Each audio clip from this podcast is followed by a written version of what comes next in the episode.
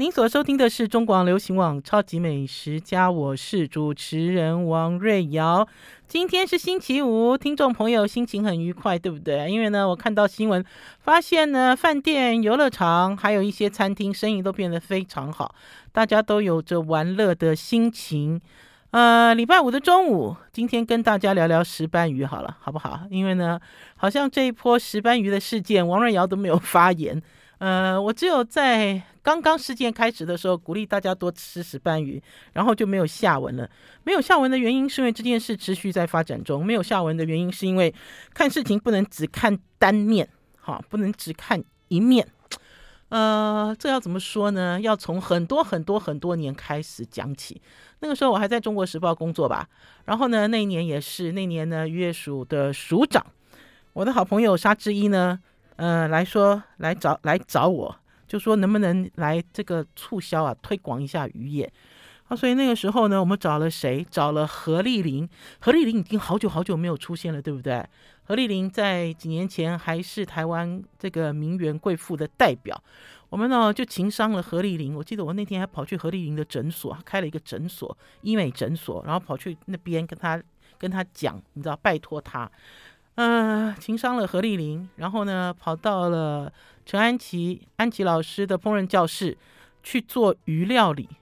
那有几年前啊，啊，听众朋友，有几年前，有八六年前，已经六年前了哈，超过六年。而且那个时候我记得是在过年前，呃，那个时候呢就在促销石斑鱼。而且那个石斑鱼呢，就是呃，经常大家出去如果吃半桌的话，那种大的好大的石斑鱼，嗯，要怎么讲呢？我其实对石斑鱼没有什么太多的情感啊，因为这石斑鱼呢不是家鱼，不是家鱼的意思就是石斑鱼啊，你不是想吃就能吃的一种鱼，它跟虱目鱼不一样，它跟无锅鱼不一样，它跟肉鱼不一样。好，甚至它跟鲑鱼不一样，鲑鱼你想吃就可以吃，对不对？石斑鱼哪有那么简单？为什么？因为呢，台湾呢以前呢，在很早期的时候呢，养石斑鱼主要是为了外销，一直都是专攻外销。我是有一年去香港采访的时候呢，发现呢，香港人跟我讲说，哎，我们香港的石斑鱼都是从你们台湾来的活鱼。我就说啊，真的还假的？因为每次去香港哦，都是吃活鱼嘛，还有去上这个粤菜馆哈，就是广东餐厅还是港式餐厅，上的都是活鱼。大家知道那个活鱼蒸起来哦，鱼鳍都会跟你那个 hello hello 哈，都会竖起来跟你打招呼，然后呢，眼睛都会爆开来，鱼肉都会碎碎的。可是你吃起来就是哈生猛。好，就是觉得它这个鱼肉很紧实。我记得我在很多年前去了香港，然后香港人跟我讲这个石斑鱼台湾来的时候，我就觉得我们的台湾养殖渔业实在很厉害。好，可是因为在台湾呢，如果要吃到石斑鱼没有那么简单啦，在台湾吃到石斑鱼，尤其是在早期，早期我觉得很难哈。最近的确有，最近十几年来有，他们在办桌的时候会出石斑鱼，可是出的也不是活鱼。出的呢，全部都是三清之后的鱼。三清是什么？就是它已经刮鳞、去鳃、好开肚了哈，把你弄得很干净，跟这个活鱼是完全不一样的。嗯、所以呢，那年呢，等于是在推广石斑鱼的时候，我们收到的都是冷冻三清好的石斑鱼，好，都是已经处理好了嘛。等于是石斑鱼的内销市场逐渐、逐步好有在。拓展，可是呢，看起来是在专心拓展内销市场吗？其实也不是，哈，通常都是卖不出去了。然后这个鱼呢，越长越大，越长越大之后呢，你就先把它屠宰冷冻，哈，屠宰冷冻之后，然后再慢慢销。为什么我会这样讲呢？因为呢，在呃我们销去外国，尤其是销到这个华人世界，广东人爱吃这个活鱼的这个市场里面啊，他们要的石斑鱼都不大，哈，他们要的石斑鱼都是一斤一斤，哈，呃，可是呢。回到台湾市场的时候，你买到的都是超过一公斤。好，我记得那一年何丽玲在帮我们出手料理石斑鱼的时候，其实何丽玲本人也长得很漂亮，然后何丽玲很会做菜，很会下厨。那年呢，在这个安吉老师的这个烹饪教室里面呢，他就拿了一个中华大铁锅，我都一直记得那道菜哈，因为他不只做一道菜，可是我对那道菜的印象最深刻。他拿了一个很大的一个中华大铁锅，然后把石斑鱼。一公斤的石斑鱼哦，超过一公斤哦，我看这个长度哦，就是这个鱼哦，放在这个中华铁锅里面哈，那个尾巴都要将将要强强要露出来哈，这样子的一个长度，因为呃安琪老师家的锅子很大嘛，好像那个饭店厨房、饭店餐厅哈用的这种大的铁锅。我就看何丽玲那那一年哈教我教我吃石斑鱼，这招我就觉得她很厉害。这么大的石斑鱼要怎么蒸啊？一般人在家里没办法处理嘛，对不对？然后呢，呃，他要怎么样做味道才会好？何丽玲呢，呃，把这个鱼啊先呃抹上盐巴，啊，就等于是他有稍微做了一点调味。然后呢，他就在这个呃大铁锅里面，就炒菜锅大的铁锅里面摆满了葱绿。哈，就是呃青葱的尾巴，没有白色的哈，都是绿色。因为大家知道，我们有时候上菜市场买菜，买一把青葱，你你要的是葱白嘛，对不对？葱绿都最后都是烂掉，还是葱绿都黄掉，还是你把它直接剪掉？因为你用不上那么多葱绿，除非你想要做葱油饼，是不是？想要做这种大量葱段的烧烤菜。呃，平常其实很难，那所以我就看何丽玲，呃，那天呢就把这个葱绿铺满哦，把整个中华铁锅铺满哦，哈，铺满之后呢，然后呢就把这个鱼放上去，鱼放上去之后呢，呃，我记得有加一点水吧，哈，应该是有加一点水，然后就把锅盖盖上，哈，用葱，用这个青葱的方式把这尾鱼蒸熟。这个我从来没有看过这样子的技法哎哈，那所以当他在操作这条鱼的时候，我心里本来想还半信半疑，我说哎，这个葱可以垫在下面这样蒸吗？哈，这个可以吗？哈，它会有什么味道？那我事后呃，因为他之后把这条鱼料理好了之后，我会把这个原食谱找出来哈，因为我觉得那一场何丽玲教我们吃鱼的这一个，他教的所有的这个料理，我都觉得很精彩哈，因为这个精彩的程度并不是因为。呃，并不是源自很基础的哈，就是并不是很源自很基础，大家都知道的这种鱼的蒸鱼还是料理鱼的基本法哈，而是有一点家庭主妇，然后好像有一点这种，好像跟行家一起吃哦，大家讨论的那种私密的感觉哈。那我记得他那年用大量的葱尾去蒸大的石斑鱼的这一招，就让我觉得说哦，好厉害哦，好好吃哦。然后呢，你也可以克服在家里。比如说没有那么大的一个蒸锅，哈，还是说你这个鱼到底要怎么料理的方式？好，我们要先休息一下，进一段广告，再回到节目现场。I like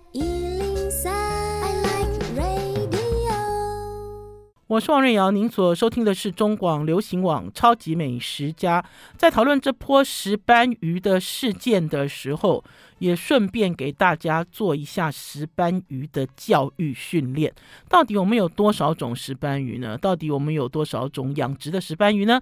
到底我们现在市场上我们吃得到是哪些石斑鱼呢？除了刚刚呢跟听众朋友介绍我讲的比较大尾的这种石斑鱼，你半桌经常会看到的，其实，在台湾在很多年前。就开始在促销龙胆石斑，龙胆石斑呢是很大很大的石斑鱼啦。这个石斑鱼呢，呃，我记得有一年在中华美食展的时候，他们有秀出一只活的龙胆石斑。这只龙胆石斑有二三十公斤，在现场哦就足以吓坏小孩子了，很大。嗯、我对于龙胆石斑鱼呢比较深刻的印象是有一年，有一年去到了屏东采访了，呃，台湾呃算是石斑。就专门是在养育这个石斑哦，还有这个鱼苗的这个戴坤才非常有名的这个鱼达人。我那时候去采访他，然后他带我走上这个龙胆石斑池。这个龙胆石斑池哦是水泥池，因为我走着走，我好像是走在田埂间。大家去试想，我好像走在田埂间，可是这个田是水泥打造的，因为它这个龙胆石斑鱼都是养在这个水泥池里面的。然后呢，呃，他丢了饲料进去哦。那时候其实有一点害怕，害怕的原因是因为，嗯，很像那个电影里面哈，大家有没有看那个电影里面有出现那种怪鱼、怪鲨鱼，会突然撕扯你，然后突然露出狰狞的样子？其实就是这样子诶，龙胆石斑其实很凶猛诶，而且个头很大。龙胆石斑鱼我其实有看过七十公斤的，好，很大很大只。那所以在早期要吃龙胆石斑的时候，没有活鱼。你不可能七十公斤的鱼拖上拖到什么地方去处理？没有，所以龙胆龙胆石斑鱼都是切块。好，那老实讲呢，在这一波消费市场里面，大家看到最多的，因为呢，呃，大家知道苏班长有没有？苏班长跟我们很熟啊，是苏班长的那个石斑也非常有名啊。我看苏班长的这个石斑鱼的商品啊，就是他们的这个 list list 出来的就是龙胆石斑。哈，龙胆石斑呢有切块，哈。然后呢，有分就是分部位哈，然后最重要的是呢，呃，龙胆石斑呢也有鱼肉，好，也有鱼肉。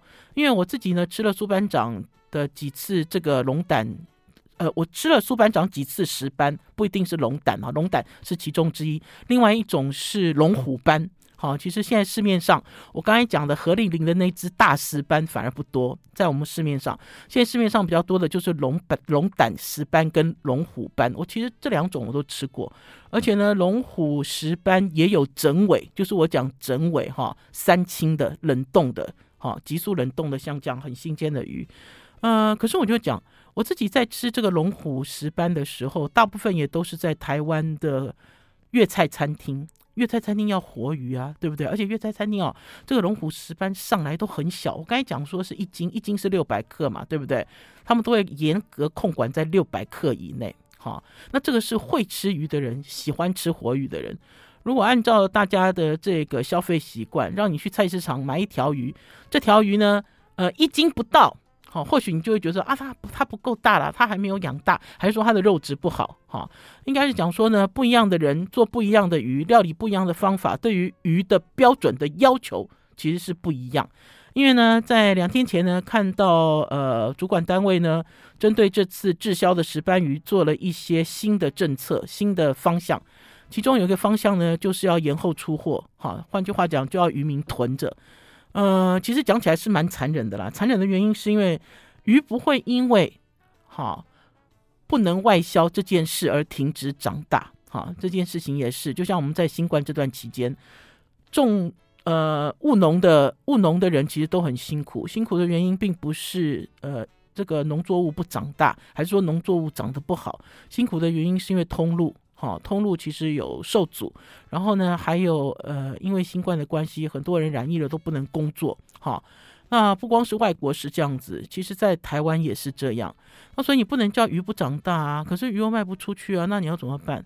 我听到呢在消费市场里面有一个声音，这个声音就是你们能不能让石斑鱼便宜一点呢？好，我一直有听到这样子的声音，就像在之前跟大家讨论讨论，就是当我们的凤梨受阻，当我们的世家受阻的时候，大家就会讲说，哎，你们可以卖到国内来啊，我们可以帮你们吃掉啊，我们可以帮你们吃光光啊。可是严格说起来，其实外销跟内销的市场的价钱，外销跟内销。的这个产品的规格，好，我要跟大家讲是完全不一样，哈，你不要认为销不出去的这些石斑鱼留在台湾你自己吃就好了。如果今天要你买，全部都是要你买一斤的这种小活鱼，你有办法吗？你有办法料理吗？其实你是没有办法料理的啦，哦，那就是为什么我自己看我们在早期几年前，当我们是那一种石斑，哈。外销受阻的时候，我们就拿到台湾来销，然后就要把它养大，一斤养成一公斤，哈，然后呢，甚至更大，哈，并不是因为渔民很会养鱼，是因为根本就卖不出去。那所以呢，换句话讲呢，现在这一波的石斑，大家都可以预期，也可以预期，就是有一些石斑有可能提早，就是它就。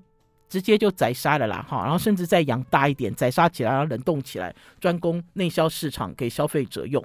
可是呢，在这里呢，有一件事情要提示，因为呢，就像在之前有好几波，因为农产品外销受阻，都是鼓励大家要吃，要吃，要吃。可是呢，在这波的石斑鱼，呃，外销受阻的时候呢，老实讲，我并没有大力鼓吹。没有大力鼓吹的原因，是因为呢，这次外销呢，暴露了几个问题，好，就是用药的问题。很多人呢，其实呢，每次呢，只要碰到呃中国大陆，哈，呃，因为我们其实只有放大对于中国大陆外销市场受挫，其他的市场有没有受挫，其实我们都淡淡，好淡淡带过。那所以当我们全部都聚焦在中国大陆的时候，就会觉得说，哎，他又他又怎么搞的啊？好讨厌哦！你知道，他又找我们的麻烦。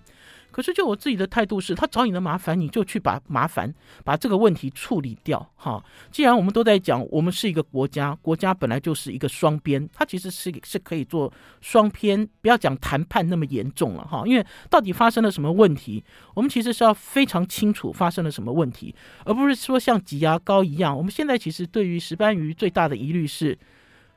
我们外销到外国去，不要讲中国大陆，哈，即使是卖给日本人，日本人其实很捧场啊。日本人给我们买了三吨，哈，三吨。或许呢，有人讲说，哎，他怎么买那么少？我们有六千吨呢，哈，拜托，三吨，哈，有开始其实就是好事。我要讲的是，当我们今天。把我们的这些商品当做是国际等级外销出去的时候，我们的标准在哪里？这次其实暴露了几个黑箱，哈，呃，你吃的石斑鱼有没有药？会不会有药残？好，我觉得我自己关心的是这一点了。我管你外销不外销，因为我本来就是消费者。如果你今天要把外销货倒进我的肚子里的话，我其实关心的是这个。有没有药物残留？有没有违法用药？别人吃了会得癌症，我们吃了难道就不会吗？休息一下，进一段广告，再回到节目现场。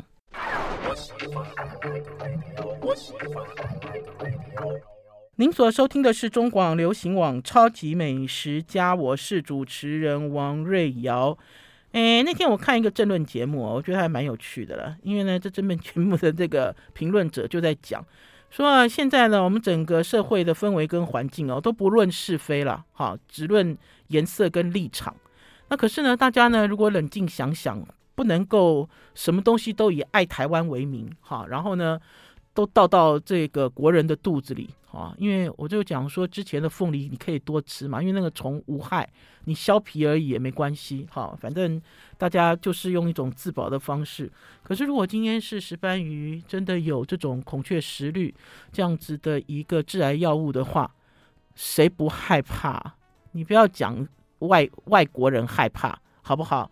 你们自己怕不怕呢？你们会不会买？吃了会有致癌疑虑的农产品？难道你们还会站出来大喊爱台湾吗？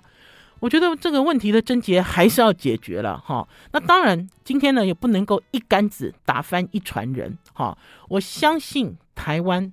渔业的这些业者，养殖渔的业者，敢打出品牌，好，我再讲一次哈，敢打出品牌，哈，他们应该就会对他们自己的商品非常的爱惜，好，非常的爱惜。那所以呢，听众朋友，如果在这一波想说，我还是想要用吃爱台湾，没问题，哈，因为呢，如果你们呢现在在网络上 Google 石斑鱼，好多哦，好多网站都在买。好多网站都在卖，买起来都很方便，都很容易。而且我就讲啊，石斑鱼呢，除了刚刚讲的整尾的，哈，比如说像龙虎斑，还是我们以前讲的青斑，哈，这种这种整尾的，呃，帮你三清好的石斑之外，我自己最喜欢的一种石斑鱼的方式就是切块。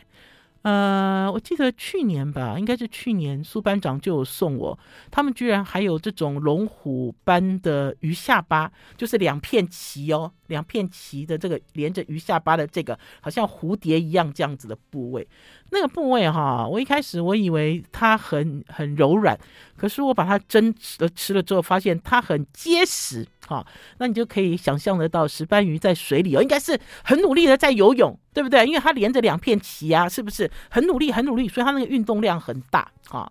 然后还有，我记得呢，有跟听众朋友分享了，因为他们的这个部位肉分切哦，状况很多。有人是把这个石斑鱼切成片，哈，就是切片冷冻；有的是整条。净肉，好，就是好像你买了一块猪排一样，哈，整条这个鱼菲力冷冻给你。呃，我其实一开始收到这样子的商品的时候，有一点迷惑。迷惑的原因是因为这一块好大哦，哈。然后还有就是，除了石斑鱼之外呢，他们还有合并卖鲈鱼。他们现在也把鲈鱼养得好大哦。以前的鲈鱼 也是，就是一尾一斤。一公斤以内，一公斤的鲈鱼就算很大了。大家有没有印象中在市场里？可他们现在都把鲈鱼养得很大，养了很大之后就取它的净肉，取它的净肉来卖。呃，我要跟大家讲，效果非常好诶，因为呢，为什么？因为它没有带头，没有带尾，也没有给你骨头，对不对？也没有给你骨头。然后因为它整块切下来，等于是把所有最精华的鱼肉都卖给消费者了。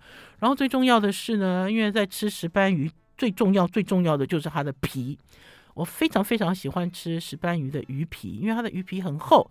它的鱼皮不但厚，鱼皮跟鱼肉之间还有一层组织，哈，呃，很好吃，好，我很喜欢这样子吃。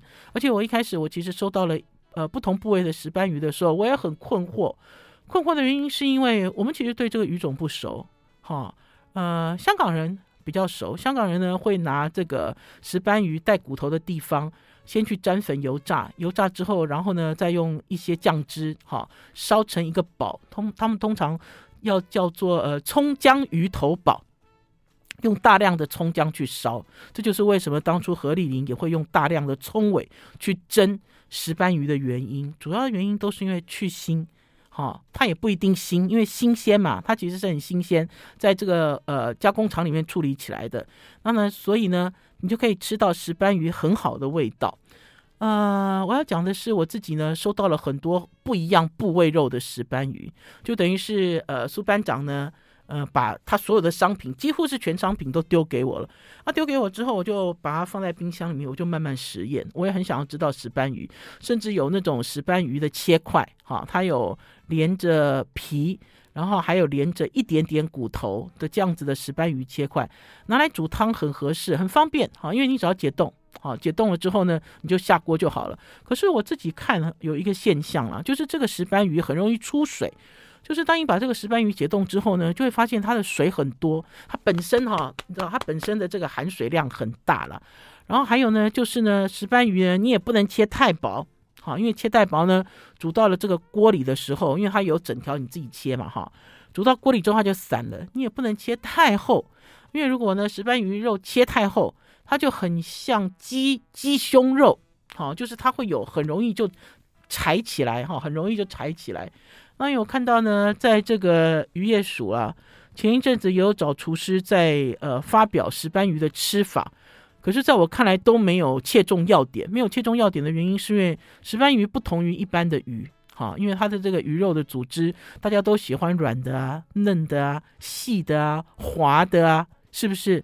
那因为它本来就是大鱼，大鱼它其实蛮粗丝，所以应该是讲说，就部位肉的时候，要建议听众朋友，假设你今天要用吃爱台湾来支持石斑鱼，你买了石斑鱼之后，就要特别注重火候，好，特别注重火候。还有就是在台湾有可能开始行销活的石斑鱼吗？啊，就像我可以在菜市场买一条活的石斑鱼，然后回去活蒸，把我自己的家里当粤菜馆一样，有可能吗？我觉得基本上是不太可能的，因为老实讲呢，就这次呢，我们外销出去的这个石斑鱼呢，所有的产地都检都检查了哈，我们姑且相信官方给我们的数字，哈，包括这种靠行的十一家都没有问题。啊、可是关键是在于，不要讲说是外销了，即使是在国内运送，国内运送都还有发现哈。为了怕在运送过程里面这些鱼虾哈摇晃得太厉害，互相擦撞，然后死亡受伤之类的，他们都会在水里面加药。哈，那当然这是我个人的推估，因为并不知道到底石斑鱼是怎么样外销，它的过程是如何。呃，所以呢。应该是讲说有很多关卡，有可能有一些漏洞，哈，造成我们台湾外销出去的石斑鱼有违规用药的状况。可是远的不说，近的，如果我们今天我们要支持石斑鱼的话，就请听众朋友一定要认清品牌。对不对？哦，我好爱我们台湾哦，结果你自己先死掉了，这件事情好像逻辑也不通，对不对？然后还有就是要很注意这个鱼的烹调方法，免得你支持一次之后吃了一次说哦，我支持了这个鱼就这样子嘛，又不好吃。好、我觉得这个反而是适得其反。好，我们要先休息一下，进一段广告，再回到节目现场。I like 我是王瑞瑶，您所收听的是中广流行网《超级美食家》。前一阵子呢，收到了一个双层餐盒，这个是来自山海楼米其林一星餐厅的山海楼。呃，山海楼呢，其实在这段时间疫情期间呢，动作不断，他们呢都一直跟名厨联名，然后都推出一些东西。呃，这次呢，他们除了寄来了这个山海楼的双层热乎乎的餐盒之外呢，还寄来了这个呃 pasta。And cold 最新的冷冻意大利面，然后还有甜点主厨 Season 用台式米粉，我应该没有看错，因为我不敢吃，用台式米粉做达克瓦兹，就是达克瓦兹是台式米粉的味道，另外一种味道好像也是一道台菜，哈、哦，太前卫了，哈、哦，我其实放着哈。哦让宝师傅自己试。可是今天就要来跟大家聊山海楼的这个富星级首路真传双层餐盒。呃，山海楼这个是米其林一星餐厅啊。老实讲，他们呃在原来的地方开，在这个中山北路的巷子里，然后之后呢又移到了仁爱路，生意一直都起起伏伏，上上下下了。因为他也不是一开店就拿到米其林一星，他是开了几年之后才拿到。呃，所以呢，他们家呢有很多这种，我我因为在我自己观察啊，他们家的这个弹性就很大，就他们家很敢做一些事情哈。就像在早期的时候，他们曾经推了一个便当，这个便当呢，我把它录影，因为我有试吃，录影完了之后上传到 YouTube 上去的时候，过了几天就说蔡英文，我们总统也吃了这个餐盒。那呢，就掀起了舆论一片哗然。那当然之后呢，澄清之后呢，总统并没有吃那么贵的餐盒，啊，因为这是米其林一星。我记得那个时候是多少钱啊？快要一万块了吧？快要一万块，就是便当哦，快要一万块的便当。那当然事后澄清，总统并没有吃这个餐盒，可是呢，也因此这样子便当开始声名大噪。然后呢，在疫情期间呢，老实讲，你要叫这些餐厅做什么？他如果不是不外卖。不外送，哈，他就是要做餐盒，否则的话，厨师怎么办？员工怎么办？哈，那因为呢，经常有的人都在讨论说，哎，这些餐厅哦，你知道都不知道应变，呃，没有客人来呢，他们就供外带；有客人来呢，他们就供内用，没有那么简单的，哈，完全完全都没有那么简单，哈。大家呢，反正你没有进到厨房，也不知道厨房热，都在讲这种风凉话。可是对我而言呢，我觉得我是蛮敬佩的了，哈，因为越来越看他。好，努力的，非常努力的，在不太好的这个餐饮环境之下，做了很多很多变化，所以呢，忍不住给他拍拍手、鼓鼓掌。因为前一阵子呢，他们也在推推出这种他们非常招牌菜的便当，其中有一个就是台式炒米粉。他们的台式炒米粉呢，让很多这个呃美食家赞誉有加。可是老实讲呢，我一开始我吃他的台式炒米粉，我没有很喜欢啊，因为我想哈，每一个人家里的这个。每人家里都有妈妈，都有阿嬷会炒米粉啊，然后都有他自己的一套。可是比较有趣的是，他在炒米粉的时候呢，如果我没有记错的话，哈，他非常注重哈这个米粉的弹性。然后呢，他这个炒米粉的配料很丰富，其中呢有一个就是呃那个 taco 哈，就是这种章鱼干。好，我们很少会放章鱼干嘛，通常会放鱿鱼。干鱿鱼之类的，那所以风味非常的独特。那我这次呢，收到了他们这个双层餐盒，呃，我就讲说，我为什么很佩服？佩服的原因是因为他们其实很努力要把这种招牌的手入菜，好，就放进便当里。那呢，合不合适这件事情呢？呃，可以再讨论哈。因为呢，我们那天吃完了之后，宝师傅其实有讲出几个意见来，因为这几个意见跟这个食品卫生有关哈。因为大家知道，在装便当的时候，冷。热，好，就冷跟热，你不能全部都放在这个便当盒里面冲进去，冲进去的时候让把盖子盖起来，因为有可能呢，客人收到之后也有噪声啊，哈，因为这个温度差相差太多。可是因为这个餐盒，我自己会觉得说他好好认真哦，认真做这个餐盒，而且我们吃完这个餐盒之后呢，老实讲，因为我没有追到新闻稿，因为他等于是新闻稿还没有发的时候，就先给我们试这个便当。所以我没有追到新闻稿，我也没有追到价钱。我看半天我都不知道价钱是什么，然后一直都在找这个餐盒到底是多少钱。可是宝师傅做了一个价价位的预估，这个价位的预估啊很准，丝毫不差。哈，他预估了一个价位，而且这个价位我可以讲是大家都可以负担得起，因为它这个双层餐盒的量很大，非常大。如果呢大家呢周六周日想要在家里吃一顿好的，然后甚至有一种手入菜。好，有一种半桌，然后有一种惊喜感。哈，我是相当推荐他们这次推的这个副餐盒，中间好多字哦。呃，跟大家分享里面的这些料理。呃，其中呢有一道就是甘蔗熏鸡，他们家啊何一家，他呢一直都很在乎他们家的鸡啦，而且一直都在鼓吹他们家是古早鸡，等于是从鸡种开始就很讲究。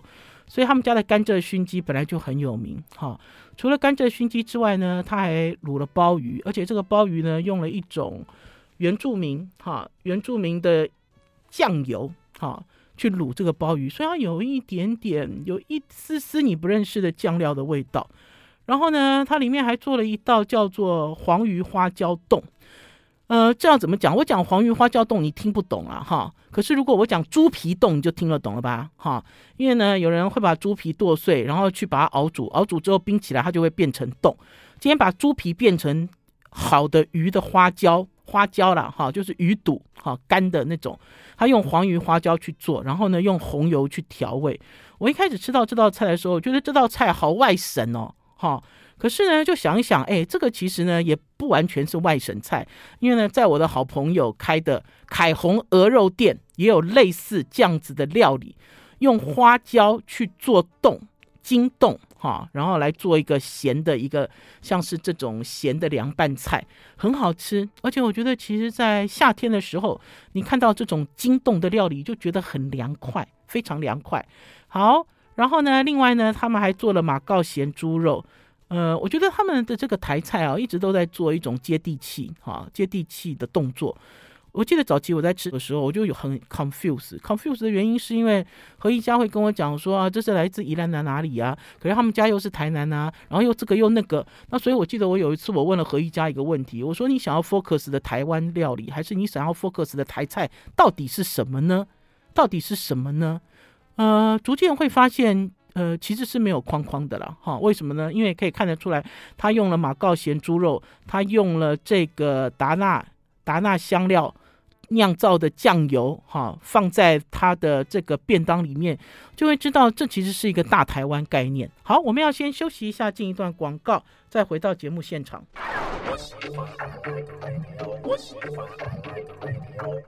我是王瑞瑶，您所收听的是中广流行网超级美食家。周休假日快来临，跟大家介绍，你如果不想出门，可以推荐你们在家里吃的很丰盛的双层便当哦。其实它也有单层便当了哈，大家可以去看。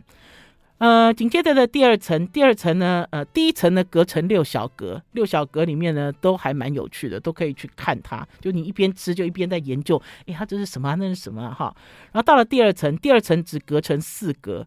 隔成四格呢，其中一个就是澎湖海虾沙拉，哈，澎湖海虾沙拉，这个就是大家很熟悉的那种河汉料理店，我经常去的美官园的那种沙拉，做成那种形式，然后它就有马铃薯沙拉，对不对？然后它马铃薯沙拉还多加了一点酪梨，哈，不一样的感觉。然后另外呢，就是金银烧猪加上挂包。这个金银烧猪呢，在一开始呢，呃，搬去仁爱路现在这个店的时候，就一直鼓吹几道老菜。好，这个金银烧猪呢，就是蓬莱阁，号称是从蓬莱阁传下来的老菜。呃，他说呢，失传近五十年的蓬莱阁经典台菜，历经两次独家腌料涂抹，静置六小时，淋上糖醋水烤制，就是把这个哈、烧猪哈，又结合了，因为我们讲糖醋水，糖醋水嘛，大家就会想要烤鸭，对不对？就结合了很多这样烧腊的技法，工序非常繁复哈。呃，所以呢，它呢，呃，经营烧猪大家知道有两种嘛，一种要先尝猪肋排的香嫩，接下来呢，要把这个猪皮啊、猪肉啊拿来夹挂包。所以听众朋友，如果你没有追上我们这段影片，就会发现我露出来的这张照片，就是宝师傅在咬挂包。有没有很开心的咬挂包？我要特别推荐这道菜啊！这道菜我讲，因为它是放在餐盒里面，送到我们家啊，热乎乎的送到我们家，应该已经焖过了嘛，对不对？我刚才有讲，这就是我刚才讲说，哎，在海虾沙拉旁边不能有热热的烧猪。我讲的这个是食品安全最基本的问题。好，那呢，它这个烧猪呢，我们那天在试的时候，这个猪皮好脆哦，又薄又脆，不是硬哦，不是那种硬到咬不下去哦，然后很香。颜色很漂亮，哈，那所以当我看到金银烧猪的时候，我就有一种给人家请客的感觉，好，当然这个餐盒是他送我吃的，可是如果我自己买的话，就会觉得嗯，有一种出去那种吃半桌的这种 feel，哈，那当然你看到了明虾沙拉、海虾沙拉，当然你看到了澎湖海虾沙拉，你的感觉也是一样，因为这个菜呢是你在家里其实不太会做的菜，对不对？然后呢，接下来呢，还有一个知道的，我也好喜欢，叫高丽菜韭菜鲜虾饼。本来一开始看到它装在这个呃分格里面哦，就说奇怪，他怎么胆子这么大，怎么敢送来一个那个可乐饼哦？你知道它外观其实就是一个圆圆的一个可乐饼，然后又对切。对切之后呢，它其实就是我们以前传统的那种，比如说榨菜丸呐、啊，对不对？它把榨菜丸变大了，还是像类似那种呃，你知道，像类似那种我们在外面吃的蚵嗲啊，类似像那样子的那样子的一个油炸的台式的料理。你一开始怀疑，因为它放在这里，你会觉得说，哦，这合适吗？这好吃吗？啊，这行吗？尤其是油炸物。可是呢，等到你吃的时候，你就会发现，哎，真的很好吃哎！因为呢，它这个呃鲜虾饼里面，它的虾子不是药水虾哦。我要讲，因为这个呃，应该是说他们对于海鲜、对于蔬菜食材，先不要讲有机啦。有机不有机不讨论哈，就他们都是呃来自台湾产地的，然后很新鲜的，所以这里面就算虾子没有很多，你吃起来就很够味哦，味道就很好。更不要讲它里面还有加上一些澎湖鲜蚵，就澎湖的蚵啊，就是我讲有一点像是蚵嗲的概念哈。然后呢，除了韭菜之外，它还加了很大量的高丽菜哈，以及一些荸荠哈荸荠，然后所以你吃的时候就脆脆的。然后鲜鲜的，然后呢很清爽哈，并不会说因为它是一个油炸物而感觉到它非常油腻哈，还是说你会觉得说哦它反油了，它不适合放在这个便当里面啊？呃，这个应该算是我近期所吃到的，我个人觉得非常好吃哈的一个便当。嗯、呃，不能再讲防疫便当了啦哈。可是呢，老实讲呢，现在所有的餐厅也都跟在防疫一样。哈，因为都没有客人来哈。虽然现在暑假要来临了，大家微微的、稍微的哈，你知道放松脚步出去吃饭，可是跟以前还是不能比。好，除了这个之外呢，我前几天呢也收到了一个对我来讲非常珍贵的礼物。我很喜欢，我非常喜欢苗栗的水晶饺。苗栗的水晶饺呢，不是你们在外面平价涮涮锅店吃的那种水滴状的水滴饺，不是，是半月形的水滴饺。呃，我的好朋友钟君才，君才呢，呃，我不知道他他怎么样收到这一包，他收到了几包，他自己觉得非常好吃的水晶饺，所以呢，他就快递送来给我。我觉得他应该是回了苗栗他家，然后回来之后，然后快递来给我，还是说有苗栗的朋友寄给他？我要跟大家说，这包水晶饺价格并不多哈，因为就是一包水晶饺嘛，对不对？搞不好几百块而已，呃。可是呢，君才呢，从他住的地方快递到我家的快递费就逼近四百元。我其实那天收到这个水晶饺的时候，我不知道哎，因为有一个成语哦，叫礼轻情意重，哈。我们现在呢，很多人呢，呃，都在想说啊，这个朋友我要给他买礼物，要干嘛干嘛哈，会费很多心思，这当然是最好的。可是呢，通常呢，我们在送礼的时候都是信手拈来啊，手边有什么就赶快送什么东西哈，不要失礼就好。可是我第一次呢，已经好久好久没有收到这种很轻的礼哈，可是情很重。为什么呢？因为呢，他送到我家来的时候还特别叮咛，他说：“瑞小姐不要冷冻哦，四天之内就要吃掉。”我什么等四天？我两天就把它吃完了。而且呢，这个水晶饺呢，来给大家看。庄君才认为苗栗最好吃的就是这家，叫第一家。家呢，就是人土土的家。本来不想告诉你们啊，免得你们都跑去买。这个第一家的这个水晶饺，就是符合我自己喜欢的，皮很厚啊，里面的这个肉馅很油，而且呢，油葱酥很香。的水晶饺，通常呢，水晶饺大家会把它拿来煮成汤，没有，我呢这一包水晶饺都用大同电锅蒸，蒸完了之后呢就直接吃。它虽然也有附一些辣酱、附一些油渣之类的，我都没有用哦。我连续吃了三天，好开心哦。